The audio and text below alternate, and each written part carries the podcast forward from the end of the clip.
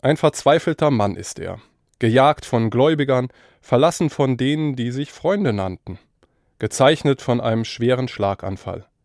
So irrt er durch die Gassen Londons, der einst berühmte Georg Friedrich Händel.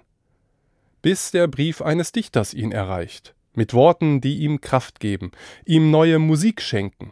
Nicht einmal drei Wochen braucht Händel, um aus diesen Worten seinen Messias zu komponieren.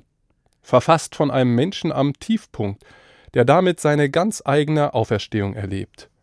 Beschrieben wird dieser Wendepunkt mitreißend in den Sternstunden der Menschheit.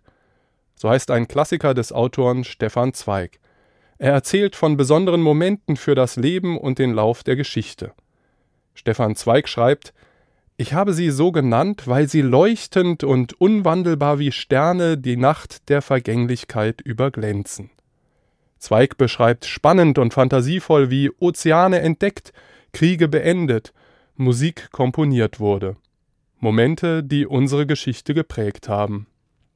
Sternstunden meines Lebens, das war damals in der Kita, mit meinem Freund einen Bausteineturm bis zur Decke bauen.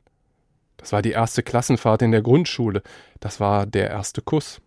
Das war der erste Platz beim Laufwettkampf. Das war der Moment, als alle Prüfungen geschafft und vorbei waren. Das war definitiv unsere Hochzeit und noch definitiver die Geburt unserer Kinder. Ja, in den Sternstunden unseres Lebens zeigt sich für mich etwas, das wie ein Stern die Nacht der Vergänglichkeit überglänzt. In den Sternstunden meines Lebens breitet sich in mir Dankbarkeit aus. Gott sei Dank, ich lebe. Und ich spüre, unter Gottes weitem Himmel ist mein Leben wichtig und wertvoll. Ein schönes Gefühl.